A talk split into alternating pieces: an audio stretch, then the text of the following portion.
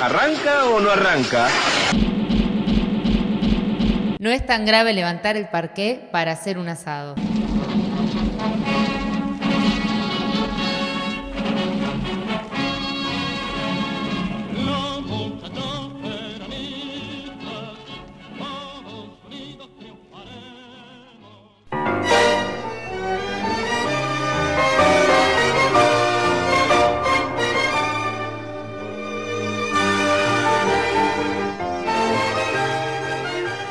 Pero sí, aquí lo tenemos, un capítulo nuevo de la vida de Hermes Cromo, el CEO del grupo Grave. Eh, ¿Ustedes escucharon, analizaron los capítulos anteriores? Sí, yo no creo que, eh, en base justamente a los capítulos anteriores, es que digo esto. Yo no creo que le vaya a simpatizar mucho la idea de la marchita antes de su columna. Así que el operador que lo revise, eh, porque podemos tener problemas, digo. Ah, para advertirnos.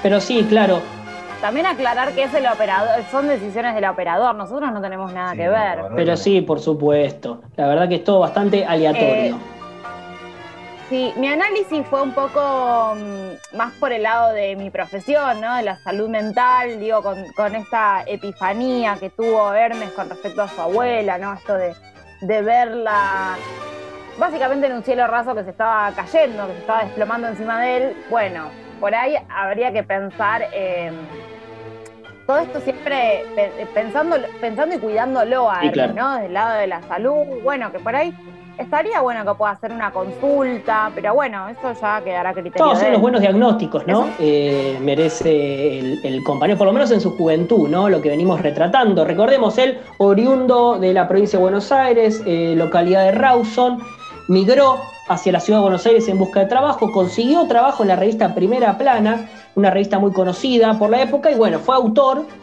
de lo que fue el apodo de Arturo Ilia, que era la tortuga, ¿no? Él, tenía ese espíritu eh, destructivo frente a, frente a cualquier intentona democrática, y bueno, Hermes eh, hacía de la suya, ¿no? Desde, desde su antiperonismo, pero bueno, en este ah. caso contra el viejo Arturo, ¿no?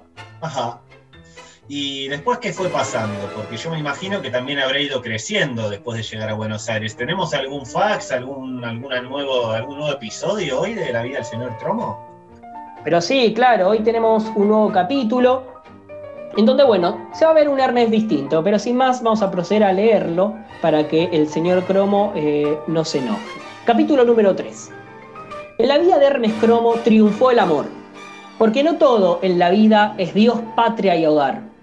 A los pocos meses de la asunción de Juan Carlos Onganía, nuestro aún joven protagonista sentía que le faltaba un poco de adrenalina. Es su primer año en la ciudad de Buenos Aires. Consiguió trabajo en una revista, desestabilizó un gobierno, humilló a un presidente viejo y aburrido y lo más importante, desarticuló cualquier intentona democrática. Un fenómeno. Pero claro, su abuela Concha Felgueras se paseaba orgullosa exclamando por las calles de su pueblo Rawson. Tiene cara de boludo, pero así como lo ven, te voltea cinco gobiernos por año. Bueno, quizá alguien, perdón, quizá eso lo escuchó alguien conocido de Cifrón y pasó de generación en generación y después Cifrón lo puso en los simuladores. Pues muy parecido, ¿no? A lo que dice un protagonista en los simuladores. Pero nadie inventó nada, pero claro. Sí, sí, sí. Sin embargo, algo le faltaba a Hermes, ¿no? Ajá. Una mañana de septiembre, de septiembre, perdón, Claudio Potrillo descubrió a Hermes sentado, concentrado, escribiendo y le dijo bajito, che, pibe, ¿vos la estás poniendo o a qué viniste? Bueno, ¿ya desenvainaste la torcaza o sos más pelotudo de lo que te pensé? No, pero desenvainaste la torcaza es un, un término completamente nuevo, por lo menos para mí. Hermes lo miró fijo, Luego volvió la vista a sus anotaciones. No quiso que se notara en su rostro, pero el joven recordaba a su abuela. Hermes giró la cabeza a la zona de su entrepierna e intentó recapitular, cavilando en su mente los objetivos que se había planteado. Delatar peronistas en la clandestinidad, cumplido, ¿no? Cumplido. Ganar guita y clausurar cualquier proyecto que significa ampliación de derechos, cumplido. Perfecto. Faltaba el amor, o por lo menos revolcarse con alguien. Potrillo tenía razón. Hasta ese momento, Hermes no había pensado en el sexo, porque no quería. Pero ahora que su mentor se lo decía, tenía que ser por algo. Claro, Pero tenía la claro, mente acá- ocupada en otras cosas, digamos, hasta ese momento. Claro, el muchacho no quería coger, pero bueno, si se lo dicen, lo hace, ¿viste? Porque no quería el tipo. Claro. ¿no? Según interpreto. Los años de la Revolución Argentina no eran los mejores para encontrar el amor. Entre operativos de la resistencia peronista y la opresión del gobierno de facto, no parecía existir un lugar tranquilo para estar con una mujer. Pero para peor, tampoco existía la mujer. Claro, no, no había nada. Bueno, Pero claro, Potrillo prometió ayudar al joven Cromo. Te voy a decir dónde están las minas. Pero vos no tenés que decir nada. Es más, capaz te acompaño. Pero no esperes que te esté empujando el culo con las manos para que te las fifes. No, pero este, este potrillo es un impresentable. Pero la línea, ¿cómo viene la línea de, género de, de Hermes? No, ¿Vamos bien? Para, no, para, para mí, para. Me espanto. mucha confusión. Bueno, todo esto se lo advirtió mientras el periodista eh, se acomodaba camisa, chaleco y corbata, ¿no? Claudio era un hombre bien parecido, tenía su fama de picaflor en la redacción. Solo fama, porque algunos soltaban que las aventuras que relataba eran todas inventadas por él. Nadie le conoció en una mina a Potrillo, pero bueno, no le hace mal a nadie, le decían a Hermes, un cadete que parecía conocer bien a Potrillo. Ajá. Mm, a mí me parece que Potrillo. Bueno, ¿no? ¿No? Epa, bueno, veremos. Eh, Eh, caluroso día de octubre, de elegante sport, como demanda la época. Los dos muchachos marchan hacia Zum Zum, un boliche en la calle Constitución. El presidente de facto, Juan Carlos Onganía, había inaugurado la Brigada de Moralidad. Y por hacer alarde de su gestión, la calle estaba llena de milicos, midiendo las minifaldas de las mujeres y cortando el pelo de los tipos. Es la peor época para ponerla, che. Está jodido, pero algo vamos a inventar, le dijo Potrillo a un temeroso Hermes y entran al boliche, ¿no? Ajá. Hermes duró poco, duró poco tiempo en Zum Zum. Se le terminó la plata y se fue silbando bajito. Tampoco había mucho para mirar, decía. Por el contrario, Potrillo se quedó hablando con una mujer que resultaría luego una de tantas historias que él mismo se encargaba de divulgar hasta el hartazgo. A la mañana siguiente, Hermes ingresa a la redacción mientras va escuchando el bozarrón de Potrillo a lo lejos. Entonces, cuando se fue el pendejo, le dije, sí, que yo era un gran periodista. Vení, Cromo, contale a los muchachos que vos la viste, que si no después dicen boludeces. Hermes se acercó con los hombros caídos y la mirada en los zapatos. Levantó la vista y vio al jefe supremo, Victorio de la Nogare, el director Oh. de la revista Primera Plana, en persona, entrando al gran salón junto a su hija, Camila de Lenogare. Ahí está. Bueno. Apareció, apareció alguien, por lo menos a quien pudiera mirar, porque evidentemente eh, Potrillo no, no era de su agrado tampoco. Estaba, y es que lo, cotidiano de Potrillo estaba rodeado de muchachos, ¿no? El joven debutante comenzó a caminar derecho hacia ella. Pateó una rata, se llevó puesto un montículo de revistas viejas y en un intento por subirse la bragueta, derramó de un codazo el café de Potrillo que esperaba en el borde de un escritorio. Victorio, el director de la revista, siempre muy elegante, vio como el café pasaba muy cerca de su pantalón y como Hermes seguía su marcha sin mirar la trayectoria del café ni su tambaleante destino. Camila soltó un bufido y se quedó quieta ajustando sus anteojos intentando comprender por qué ese muchacho era tan torpe y desubicado. claro, porque ella, imagínate, del alta alcurnia, ¿no? Me imagino. Camila, no, hay, hay que ver, ¿eh? pero ahí veremos, vamos a ver cómo, qué pasa. Vamos. Camila era una muchacha de la época, fanática de los Beatles, la joven era muy crítica con la clase política mundial, portaba ideas pacifistas y por supuesto un odio muy profundo a la revista de su padre. Mafalda. Mira era. Camila, Mafalda era Sí. Camila. era así, bueno, un poco, ¿no? Sí, puede ser. Mira Camila, este es el que le puso tortuga a Ilia. La verdad que yo pensé que tenía un retraso mental cuando lo vi perdido en la calle, pero resultó útil el cabecita. Aún con el retraso que luego confirmé, exclamó Victorio mientras se alejaba cuidadosamente sus zapatos del charco de café en el piso. Hermes intentó limpiar sin triunfo con algunas revistas viejas mientras miraba a Camila prácticamente narcotizado. Esto hizo que Hermes no notara que con el papel de la revista era imposible secar el café, que solo estaba logrando expandir la mancha por el suelo de toda la redacción. Imaginamos, ¿no? Papel de revista, imposible, ¿no? Claro, y aparte, perdón, en un contexto de maltrato, esto- todo esto que decían, lo decían en, delante de Hermes. Sí, sí, todo esto es delante de Hermes, Hermes estaba en cualquiera, ¿no? Como siempre. Claro. Padre e hija se metieron en el despacho a resolver asuntos familiares. Potrillo se acercó a Hermes y le dijo, no te hagas el boludo que te vio media redacción como la mirabas. Mira, Cromo, a la pendeja la miramos unos cuantos, pero no somos su target, me parece que vos podés. A la par, Potrillo le aseguró que los muchachos de la redacción también le tenían mucha fe, que Concha Felguera estaría orgullosa y que ya era tiempo de ir por todo. Me parece que lo estaban volaseando, ¿no? Al amigo. Hermes acá. Sí, sí, lo querían que se lanzara un precipicio prácticamente, porque aparte podía perder el laburo, ¿no? Eh, Como eran las cosas en esa época. Y sí, sí, pero bueno, viste que cuando se encolumna frente a un objetivo, el amigo Hermes va por todo. Cromo Ajá. se sentó en el piso, ¿no? Se sentó en el piso. Cromo se sentó en el piso, agarró su nuca con las dos manos e intentó recordar la historia que su abuela le había contado tantas veces. Cómo se conocieron sus padres. Las palabras de la anciana retumbaron en el cuerpo de Cromo. Tu mamá trabajaba vendiendo ropa en el centro y tu papá cuando salió de la fábrica agarró un ladrillo y lo lazó contra la vidriera del negocio que competía con tu madre. De esa manera, ella no pudo más que entregarse a él. Tendrías que haberlo visto, con los cristales en el piso, la policía llegando y los vendedores y los clientes del local sangrando y a las puteadas. Los dos enamorados se besaban apasionadamente. Y después naciste vos, fue toda la mierda, pendejo, ¿viste? Bueno, Ah, toda la mierda. un amor la abuela, pero aparte una película de Tarantino, el romance. de- No, no, la estrategia del padre es, es llamativa, ¿no? Porque la verdad que no parece muy efectiva eh, en una vida normal, en un contexto más, más normal.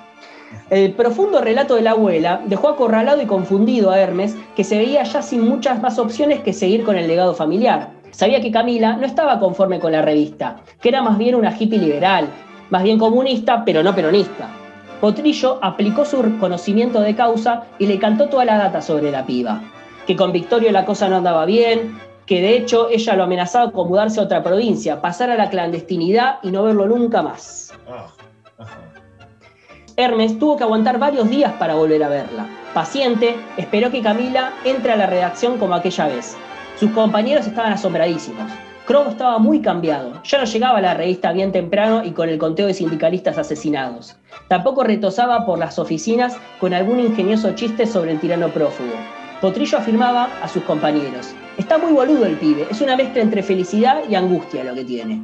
Bueno, la verdad que todo un, todo un psicoanalista, ¿no? El muchacho, ¿no? Analizando, ¿no? Una definición clara. Una tarde de noviembre, Camila olvidó las llaves de su casa antes de salir y por lo tanto fue a la redacción a buscar a su padre. Hermes la vio entrar y de inmediato se puso de pie, siguiéndola con la mirada hasta que ella se perdiera dentro de la oficina de su padre. Cromo infló el pecho y suspiró. Abrió el cajón de su escritorio y sacó lo que necesitaba. Por un instante se quedó quieto, pero apresuró el paso para luego detenerse justo antes de la puerta. Escuchó gritos de Camila, se movió seguro. Él sabía lo que tenía que hacer. Acto seguido y sin dudarlo un instante, Hermes sujetó con fuerza el ladrillo, estiró su mano hacia atrás con vehemencia y destrozó así la ventana del despacho. Tremendo, o sea, la misma táctica de su padre, pero aparte en un contexto de un espacio cerrado.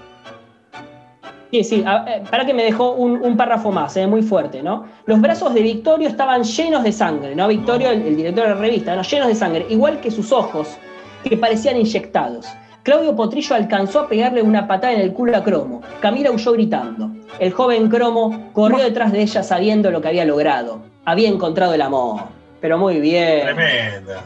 Ah, termina, Un bien. final feliz. Y termina, Claro. termina, ¿no? Termina. Termina. Eh, y bueno, eh, ya, ya ahondaremos, supongo, en lo que fue el amor luego de Cromo y Camila, como él dice, nos, contará, me imagino, las próximas emisiones de, de los designios de su vida. Por lo pronto, lo que podemos saber, Joaquín y Paula, es que algunos de los testigos de aquella época afirman haber visto a Cromo con ideas pacifistas e intenciones de dejarse el pelo largo, ¿eh? Ojo, le tembló, sí, le tembló el pulso. No puede ser. Sí, sí, se ve que el amor le, le pegó fuerte. Eh, y bueno, mucho se le atribuye una canción que estaba de moda por esos tiempos y que él escuchaba con mucho entusiasmo y bailaba.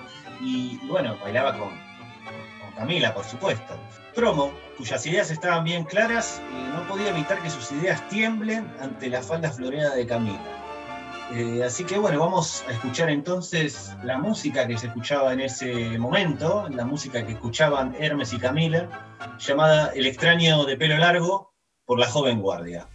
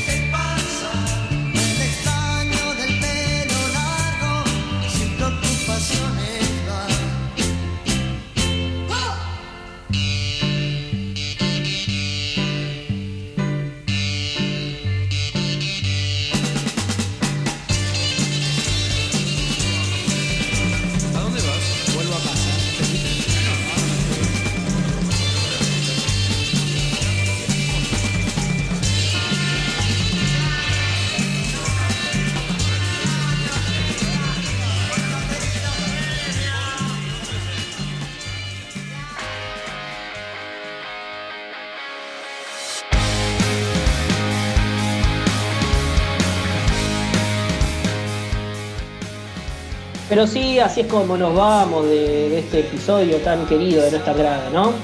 Nos vamos. Se termina, hermano.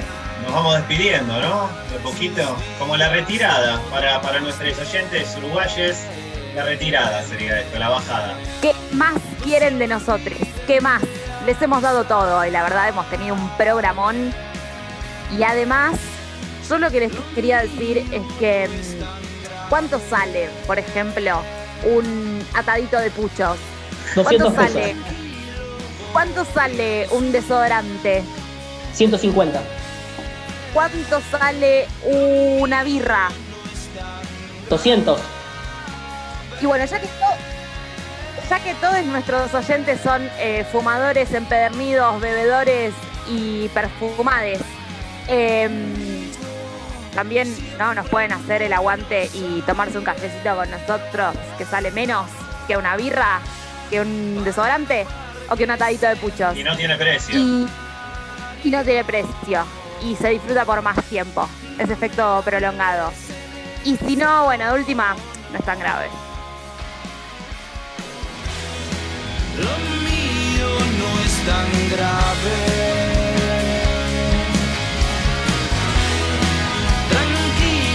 boy.